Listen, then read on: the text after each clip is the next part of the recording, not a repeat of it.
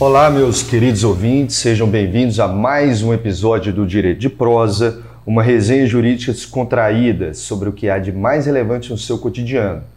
Meu nome é Guilherme Rezende, sou advogado e ao meu lado se encontra ele, o grande professor Diego Castro.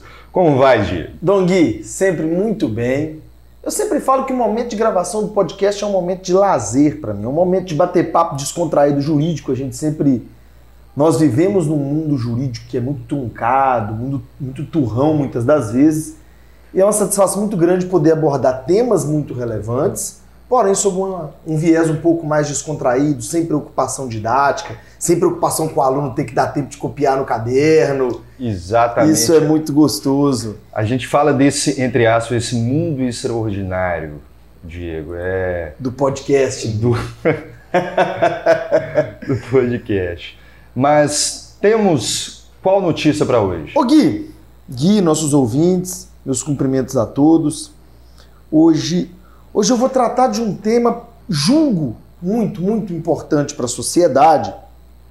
E um tema que vem me causando no último mês, nos últimos meses, a bem da verdade, uma preocupação muito grande.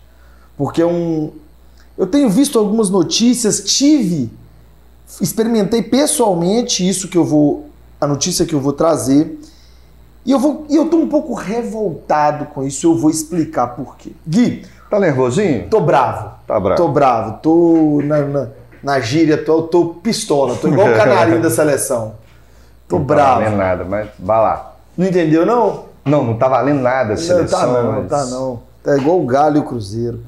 Ô, Dom Gui, nossos ouvintes, eu quero bater um papo sobre a importância hoje do Código de Defesa do Consumidor, sobre a importância da efetiva proteção ao consumidor e vou acabar passando também pela importância da advocacia consumerista.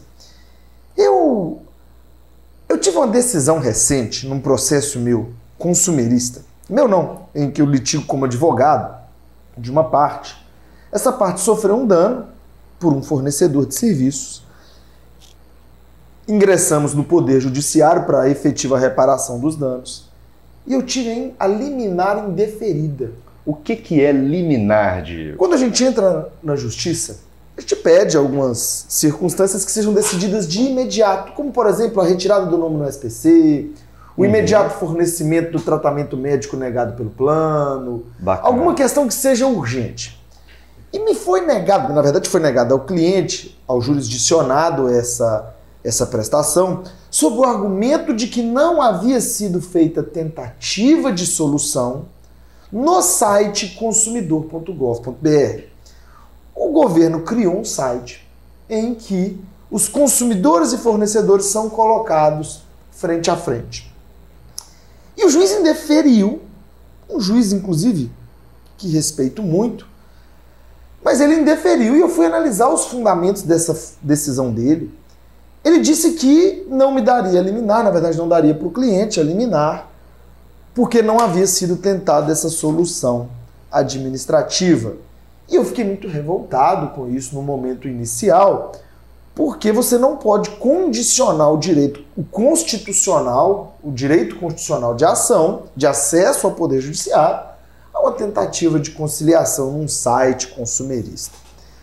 Só que dessa decisão me causou uma preocupação muito grande, porque eu fui procurar saber se isso tem sido comum, como é que tem sido, e eu achei no site do Tribunal de Justiça de Minas Gerais, friso, pessoal, sempre muito preocupados aqui no nosso podcast, no Direito de Prosa, com a fonte das informações, é uma notícia do site do Tribunal de Minas, em que consta com letras garrafais a seguinte informação: Juíza determina tentativa de acordo antes da judicialização.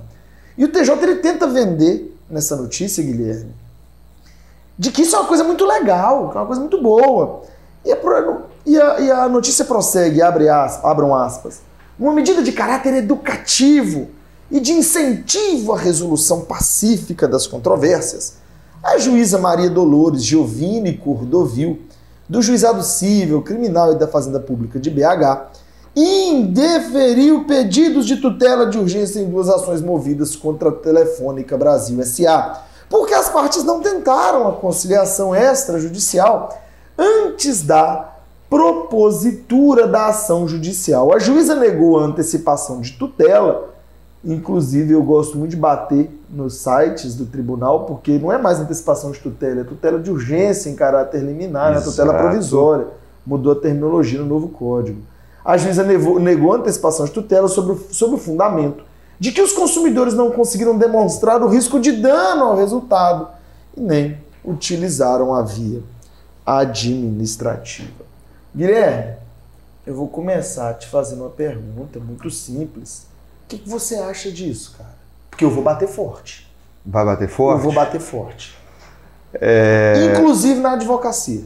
Inclusive na advocacia? Inclu inclusive na advocacia. O senhor tá terrível hoje. Tô, tô violento, tô nervoso. Diego, vamos lá. É, eu acho, antes de a gente falar e responder essa pergunta, a gente precisaria contextualizar um pouquinho é, até para a gente abarcar, eu lembrei daquela crítica do nosso é, ouvinte falando que a gente não poderia ser só do mundo jurídico, para eles entenderem. Consu Primeiro que o, o, o, direito do consumidor é um direito fundamental. É, é um princípio de ordem econômica. Trata-se tem uma natureza muito relevante de interesse social. Por isso tem essa proteção especial. E aí o consumidor, ele é entendido, entendido como uma pessoa física ou até jurídica que adquire um produto ou um serviço como destinatário final. É, essa teoria ela pode ser mitigada dependendo da situação, mas regra geral é isso. Uma pessoa física ou jurídica que adquire um determinado produto ou serviço como destinatário final. E ele é considerado nessa relação de consumo vulnerável, um hipossuficiente, no sentido de que se eu compro um produto no McDonald's, ou se eu contrato na, na questão que você trouxe da, da telefônica, dessa juíza de Belo Horizonte, contrata um serviço telefônico de internet, eu sou considerado uma parte vulnerável. Perfeito? O fornecedor também pode ser uma pessoa física, uma pessoa jurídica, nacional e estrangeira, dependendo aí do, de, de quem que você entra, é, é, e que fornece um produto ou esse serviço de forma habitual. Eu gosto sempre de falar, desculpa te interromper, Sim. sobre a vulnerabilidade, exemplificar muito tranquilo. Pense você diante de um banco. Sim. Pense você diante de uma Vivo. Pense você diante de um plano de saúde. A disparidade econômica, técnica, é algo absurdo. E aí, é, essa disparidade, ela é exemplificada, eu acho que todo mundo já ligou para o serviço da Vivo, você Nossa citou, ou de, ou, ou, de outras empresas, você gasta, às vezes, é, a perda de tempo é muito grande. Hoje já, já há indenizações, já há decisões de danos morais pela perda de tempo. Pelo desvio produtivo. Pelo desvio produtivo, porque você fica meia hora, uma hora, às vezes, conversando com máquinas, até se chegar a, a, a um atendente que pode, pode resolver o seu problema. Bem, é, é, mas eu queria frisar, de que numa relação de consumo, e é um direito fundamental, isso não pode ser desvirtuado pro, pelo judiciário ou, ou por qualquer juiz. Princípios básicos, como vulnerabilidade é, é, é, e o da boa-fé, o dever de conduta de um consumidor, de um fornecedor em é, porque você tem uma expectativa é, legítima de que aquele produto funciona, de que não há um, um defeito de funcionamento ou na prestação do serviço, tanto que há uma inversão do ônus à prova, ou seja, Quando você tem um produto defeituoso é, ou um serviço mal fornecido, é, já há essa proteção de inversão. Olha, quem tem que provar que o produto é, ou serviço ele é perfeito ou ele fez aquela propaganda de forma correta é o fornecedor do produto, não é o consumidor. Por quê? A gente tem, ele tem mais armas para demonstrar isso. Então, não adianta, em primeiro lugar, a primeira conclusão que eu faço é o seguinte: o consumidor ele é protegido, é um direito fundamental, fundamental. Não adianta o judiciário querer desequilibrar essa balança. É, colocar como ônus do consumidor de suportar um defeito no produto ou no serviço. Você tem nessa decisão que você trouxe da juíza. Isso tem se tornado sistêmico. Eu fiz uma pesquisa acerca disso, Guilherme. Esse tipo de decisão tem se tornado absolutamente comum. Isso me chamou muito a atenção. É porque, é, é, é, dito, dito isso, essa primeira parte, que é um sistema é um direito fundamental, uma cláusula pétrea, então você não pode desvirtuar. Por outro lado, também, a gente tem esse princípio de solução hoje no novo Código de Processo Civil, trazendo novas formas de resolução de conflito. Mas são formas em que você não pode violar é, princípios da, da que está no, no artigo 5 da Constituição de que você pode levar qualquer causa ao judiciário resolver. Temos algumas exceções constitucionais, exemplo, justiça desportiva, é, proposição de habeas data. Nós temos primeiro que passar pelo sistema administrativo. Mas isso não quer dizer que a gente não possa é, é, se evite de ir ao judiciário. A causa consumerista não é uma exceção. Exatamente. É isso que Você eu... não é obrigado a ir. A Constituição não condiciona isso. as demandas consumeristas à prévia tentativa de solução administrativa. Até porque o nosso sistema é, jurisdicional ele é um sistema inglês em que você não diferencia igual o francês de. No sistema francês você tem tribunais administrativos. E só o tribunal administrativo pode resolver a questão. Mas é um tribunal. É um tribunal administrativo. No sistema inglês, não. Você tem só um, só uma jurisdição. Você pode ter métodos diferentes de solução de conflito, como a arbitragem, como a mediação, como a conciliação, mas não está acima da jurisdição do Poder Judiciário.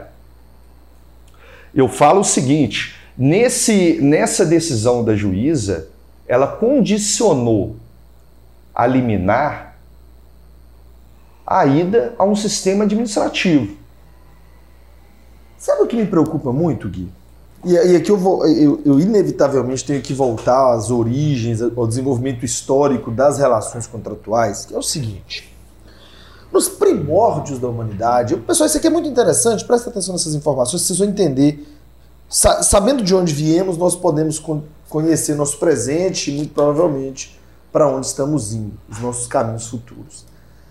Nos primórdios da humanidade, inexistia o contrato, porque as, os seres humanos viviam como coletores caçadores, guerreavam pelos bens de consumo, por, por aquilo que queriam, os clãs guerreavam entre si, até que o contrato, na figura do nexum, foi reconhecido por Gaio como fonte das obrigações no direito romano, o tempo foi passando, foi passando.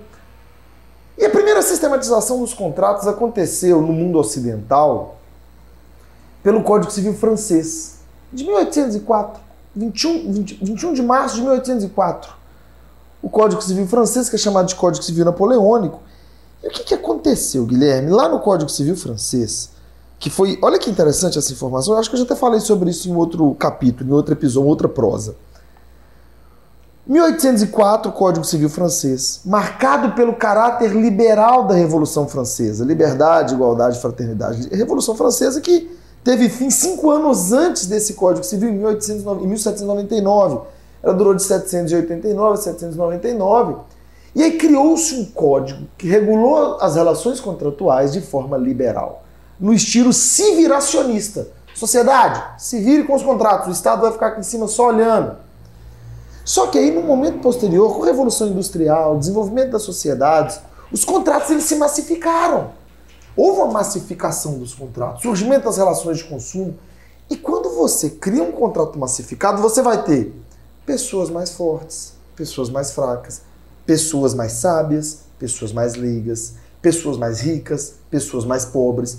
Então, o contrato começou a ser utilizado como meio de exploração. O liberalismo contratual, você colocar todos os participantes das relações contratuais no mesmo patamar, nem sempre você vai criar justiça. Muitas vezes você vai criar desigualdades. E foi quando, já modernamente, surge uma última fase, última que eu digo a, a contemporânea, que é a fase de compatibilização do contrato com a dignidade humana. O que, que o direito começou a fazer? Ele identificou que na seara contratual existem pessoas mais vulneráveis e começou a proteger esses vulneráveis. Quem são os vulneráveis? Num primeiro olhar, numa relação contratual, o trabalhador, o consumidor, o beneficiário do plano de saúde. Perceba comigo que existem camadas que necessariamente merecem, precisam de proteção. Ah, mas não é por bajulação, é porque elas são mais fracas. Então, o que acontece? O direito ele passou a proteger, proteger produzindo leis para proteger esses indivíduos. E eu chego num ponto muito importante.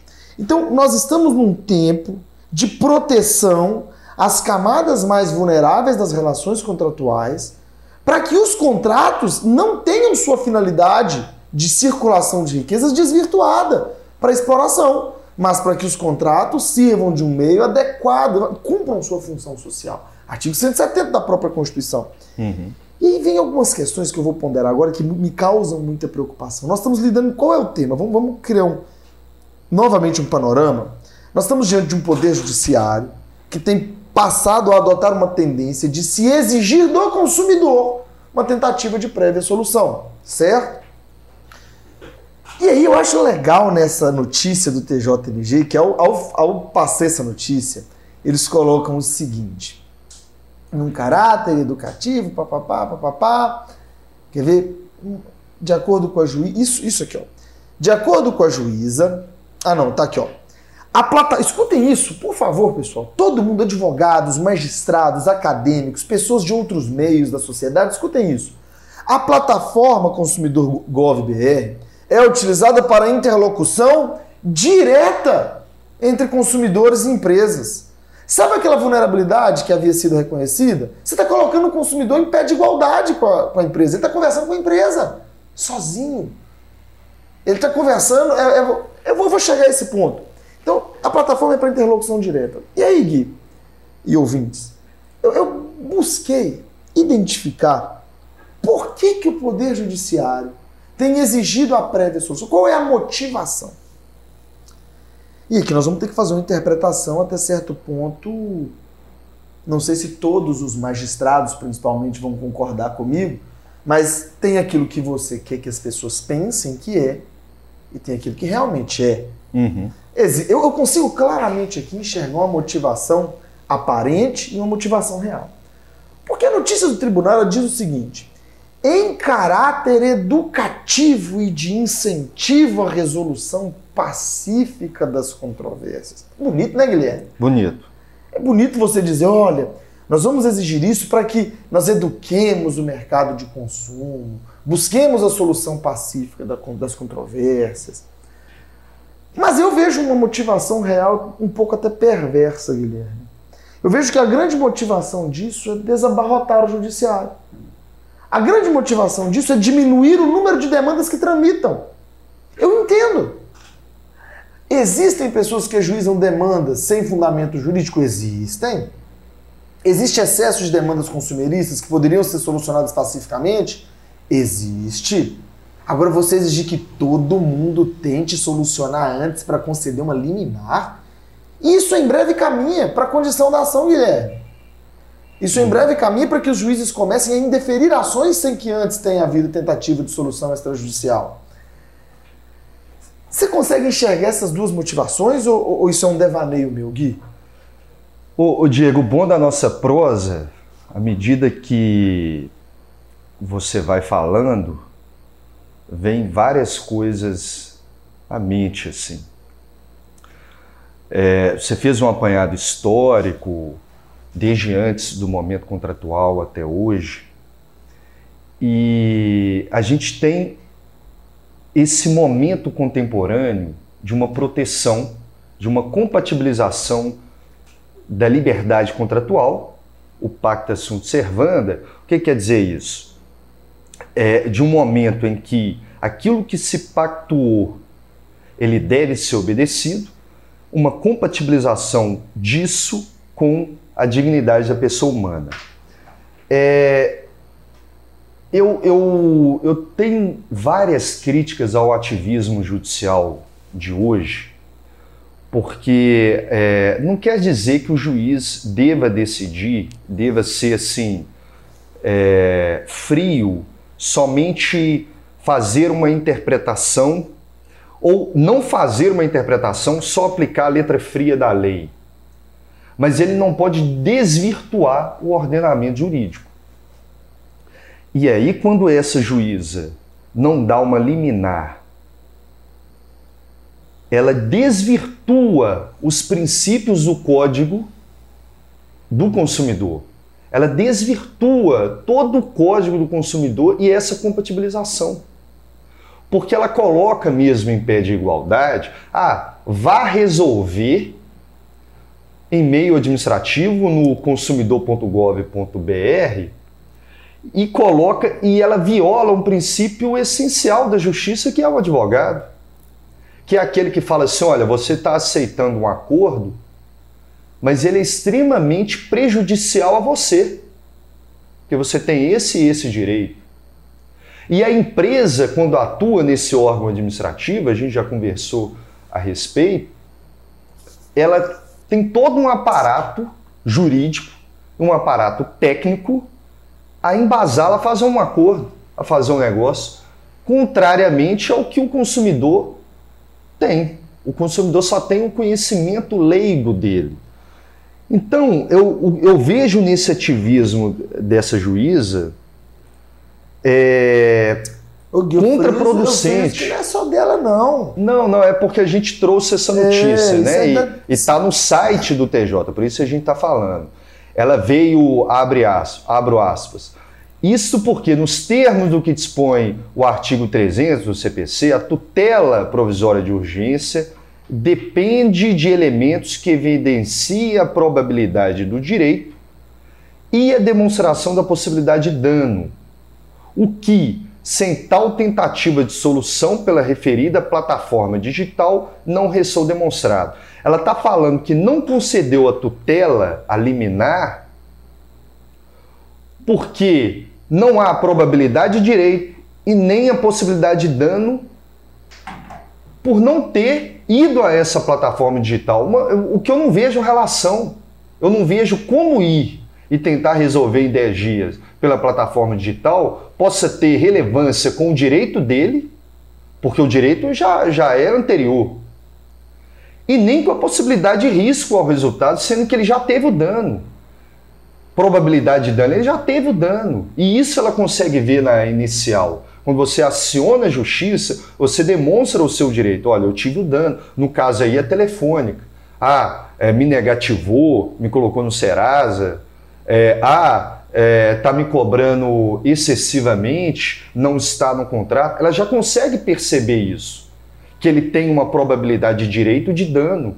Não tem a ver o que ela coloca aí, é, é, é, entre aspas, não tem a ver com a possibilidade de ir no meio administrativo resolver essa questão. E aí, Diego, você falou que uma, uma das causas seria o excesso de petição no judiciário. A juíza com essa atitude administrativa, ela não vai resolver a causa do excesso de petição, de, de ajuizamento de demandas no judiciário. Quando ela fala assim, ah, vá ao administrativo, ela não cuida da demanda. E qual que é, qual que é a causa dessas ações no judiciário? Porque se você for pegar, Diego, no juizado especial, eu não tenho números, mas eu sei que a maioria das ações gira, gira em torno de algumas empresas grandes. A Telefônica é uma delas. O sistema bancário também é um deles.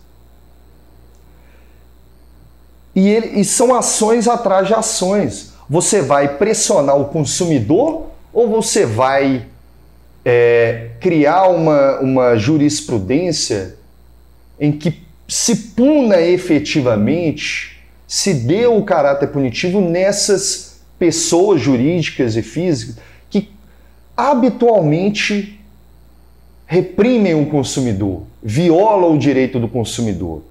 E aí, eu vou trazer é, um livro do Nelson Rosenwald, é uma tese nova. E o Nelson é sensacional, hein? O Nelson é sensacional. Ele fez um estudo comparado do sistema de, no sistema romano-germânico com o sistema é, da common law, que é o sistema inglês. É, é, e ele fala o seguinte: é porque a gente vê até em filmes americanos aqueles aquelas indenizações milionárias.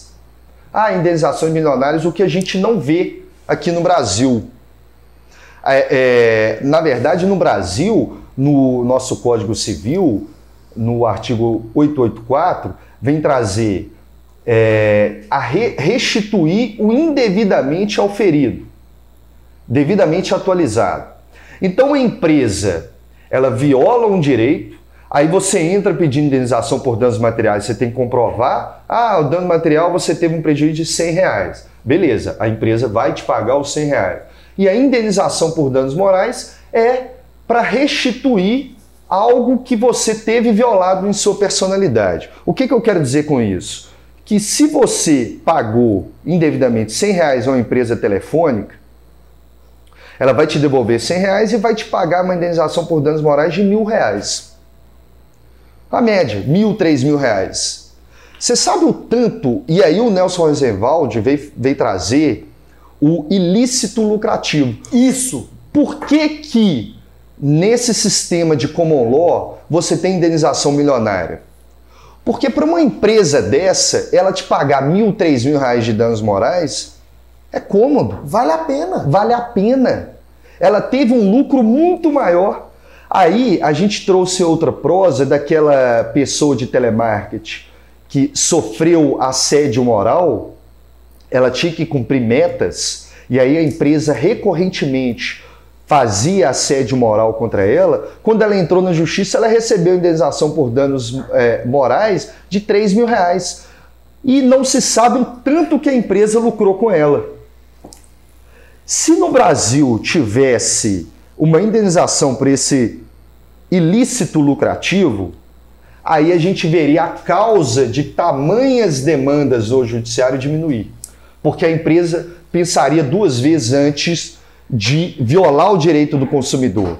O que o judiciário faz, e você trouxe muito bem, é manter uma estrutura econômica e social repressora do mais vulnerável. Cara, o que você trouxe, Guilherme, foi brilhante, porque o, o que o, o Rosenwald brilhantemente chama de ilícito lucrativo, eu chamo, sabe de quê? É o vai que cola. O plano de saúde, ele nega o tratamento a 30 pessoas. Dessas 30 pessoas aqui, ele nega cirurgias, próteses, tratamentos, estentes cardíacos. Quantas delas vão procurar advogado e quantas vão pagar? Quantas vão efetivamente lutar pelos seus direitos no momento de desespero de doença e quantas vão simplesmente se endividar e pagar? Então, aquelas poucas que procuram o judiciário, que procuram a solução do, do, da, do, daquele litígio, acabam valendo a pena pelas outras dezenas que pagam as, as respectivas condenações, que pagam o preço cobrado pelos planos. Muita gente tem o nome incluído nos rolos de devedores, SPC, Serasa, SCPC, não se lembram e pagam. Isso compensa os poucos que procuram o Poder Judiciário. E aí o que, que acontece, Guilherme? Eu comecei a parar para pensar sobre essa decisão dos juízes de de obrigarem a utilização do consumidor.com.br, .gov.br, e eu vejo algumas consequências práticas disso. primeira consequência prática é que você vai totalmente de encontro, você vai ao contrário de tudo que temos caminhado até a modernidade. No sentido de, se a tendência é proteger o, o vulnerável, você está aumentando a, a vulnerabilização do consumidor, porque você vai colocar o sujeito para conversar de forma direta com a empresa. E aí eu te pergunto, Guilherme, o consumidor, independente de qual seja, de qual seja a idade, ele vai estar sozinho no, no computador dele. A empresa ela responde isso sozinha? Ou será que tem um setor jurídico por trás respondendo? Exatamente. Você está deixando, tá deixando ainda mais fraco aquele que já era vulnerável. Ao obrigá-lo a conversar. É você colocar a criança fraquinha numa sala trancada para conversar com a criança muito forte. É você colocar um lutador peso-pena dentro do octógono com um lutador peso pesado. E aí você tem um judiciário balizando esse desequilíbrio. Ou seja, nós temos uma estrutura fática, ou seja, real, de desequilíbrio econômico, desequilíbrio social, em que você tem classes sociais, você tem pessoas vulneráveis, tecnicamente falando, aquela, aquela, vamos supor, a empregada doméstica ou o trabalhador braçal de uma usina, de uma empresa, ele trabalha, gasta muito da sua força de trabalho, do seu tempo produtivo para uma outra pessoa. Ele não tem aquele ócio produtivo de refletir sobre a sua realidade, muitas vezes, até pelo esgotamento físico dele. Então você tem uma estrutura é, social e econômica de desequilíbrio. O que, que o direito vem trazer, ou deveria, em sua essência? trazer justiça. E a justiça, eu friso isso, é igualar os iguais e desigualar os desiguais na medida de sua desigualdade.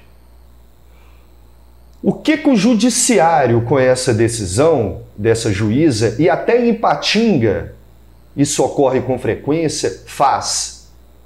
Ele é um elemento repressor ele é o elemento que mantém o desequilíbrio socioeconômico da nossa sociedade. Isso é triste, Diego. Pausei. Do consumidor. Cara, viu? Então, o que eu queria deixar claro, Diego, é o seguinte: a gente vê um judiciário e a gente, na cidade, é, onde a gente se encontra e aqui na leitura que a gente fez é, no site do TJMG em Belo Horizonte, o judiciário sendo um elemento de repressão do mais vulnerável, o que viola, o que viola a Constituição, viola o Código do Consumidor e favorece, não resolve, favorece as grandes empresas, o grande capital, os grandes, as grandes causas de demanda no judiciário. Ou seja, é uma medida contraproducente porque não diminui a demanda do judiciário. E aí vem essa questão do ilícito lucrativo. Mas é, essa, essa é, uma, é uma conclusão dessa, dessa prosa, a gente está com o tempo esgotando. Ó, o diretor Pedro Bastos está nos acelerando aqui, que o episódio já acabou. É, eu, essa é a minha conclusão do que eu vejo dessa decisão. Pra manga, né, cara? Eu acho que a gente pode fazer mais um episódio, sobre, mais uma prosa sobre esse assunto. Então, vá à sua conclusão. Não, a minha conclusão parcial, porque a gente vai continuar isso, a gente precisa continuar esse assunto, ele é muito sério é de que quando eu vejo algumas decisões como essas, eu percebo que aquele que deveria proteger, que é o Poder Judiciário, porque a Política Nacional do Consumo ela é voltada não para o fornecedor, ela é voltada para a proteção do consumidor. Tanto que o código se chama Código de Proteção e Defesa do Consumidor, não é de proteção do fornecedor. E pelo que nós falamos até agora, friso, continuaremos a conversa, pelo que nós falamos até agora, o que essa decisão tem o condão de fazer, esse tipo de decisão de condicionar as ações ou as liminares à prévia tentativa no site consumidor.gov.br, aumenta a vulnerabilidade do consumidor. Não auxilia em nada na solução. Então, por hora, a gente vai ficando por aqui. Você tem algum momento Good Times, Gui? Momento Good Times. Diga para nós, é por sua conta o momento Good Times? Hoje eu tenho uma mensagem do Bernardo Horta, um arquiteto renomado de Belo Horizonte, ganhou eu vejo aqui pelo histórico dele, ganhou vários troféus é, a esse respeito. É, ele disse que estou escutando direito de prosa e gostei muito como funciona a escolha da temática. Bem, meu querido Bernardo, é, a gente escolhe a, sobre são conteúdos do cotidiano e conteúdos que incomodam e estão na sociedade é, no, nosso, no nosso momento recente. Não é isso, Di? Exatamente, Dom Gui. A gente tende a falar desses conteúdos de uma forma mais leiga e o direito ele, ele tem que abarcar, ele abarca a vida de todo mundo e é por isso a gente escolhe o tema e estamos à disposição para sugestão, ok? Vamos agora à leitura de, da frase do, da prosa de hoje, Diego. Tem alguma? Ô Gui, eu vou terminar com uma, uma frase de Barack Obama. Essa frase eu extraí do Instagram Psicanálise Citação, do jeito que escreve Psicanálise Citação, porque eu sei que as frases de lá têm as fontes devidamente conferidas. Ela é inclusive de gestão do nosso amigo Beto Oliveira, né? Que participou Isso, com a gente participou. aqui. Sigam lá no Instagram, galera. Psicanálise citação. Abre, abram aspas. Educação não é caridade, não é um favor aos pobres. Se você investe em educação, está dando oportunidades e fazendo o seu mercado mais rico. E as suas empresas se tornam mais bem-sucedidas. Barack Obama numa palestra aqui no Brasil. Essa frase foi conferida pelo, pelo Beto Oliveira. E a gente fecha por aqui lembrando, acompanhem principalmente nosso próximo, a nossa próxima prosa, porque nós vamos continuar esse mesmo barra relevantíssimo assunto. Um grande abraço a todos, pessoal. Um beijo na nuca. Não quero. Valeu!